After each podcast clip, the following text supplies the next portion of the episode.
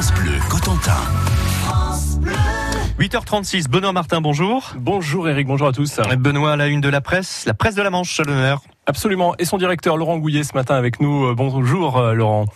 Bonjour Benoît, bonjour à tous. Bonjour votre journal dans lequel on s'intéresse euh, ce matin au travail des déconstructeurs de sous-marins. Ils sont à l'ouvrage depuis quelques mois maintenant hein, dans l'arsenal. Oui, et c'est un chantier vraiment incroyable, c'est un chantier inédit, c'est la première fois qu'on découpe euh, nos vieux sous-marins.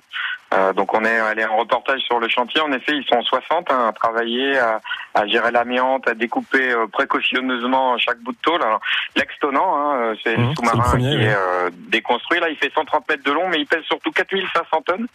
Et là, déjà, c'est donné un, un objectif assez incroyable. hein. Ils, ont, ils veulent euh, recycler 90% de ces 4500 tonnes. Donc, il y a de l'inox, de l'acier, etc., etc.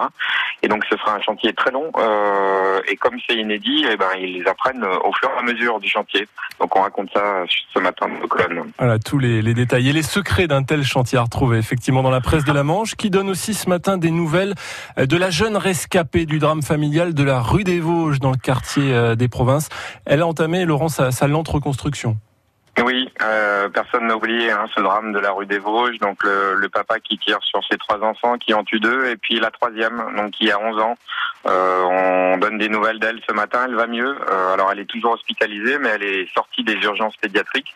Et ses proches la décrivent très forte. Et puis il y a, il y a un message assez fort de la maman aussi, hein, qui s'adresse aux Mhm. copines de sa fille et qui leur dit ben, souriez, riez, vivez, profitez de cette belle vie. Euh, parce que évidemment ça a touché euh, tout l'entourage euh, de cette jeune fille de, de 11 ans et donc la maman elle veut aussi donner de l'espoir et de la message force d'espoir. aux copines de sa fille.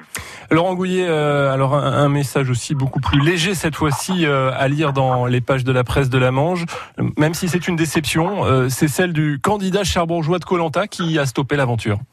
Oui, Alexandre, euh, il a été éliminé la semaine dernière. Euh, donc on l'a interviewé euh, hier, euh, il est rentré, il a repris un peu de poids. hein. Euh, donc il nous raconte un peu son aventure, il en garde que des bons souvenirs ou presque lui.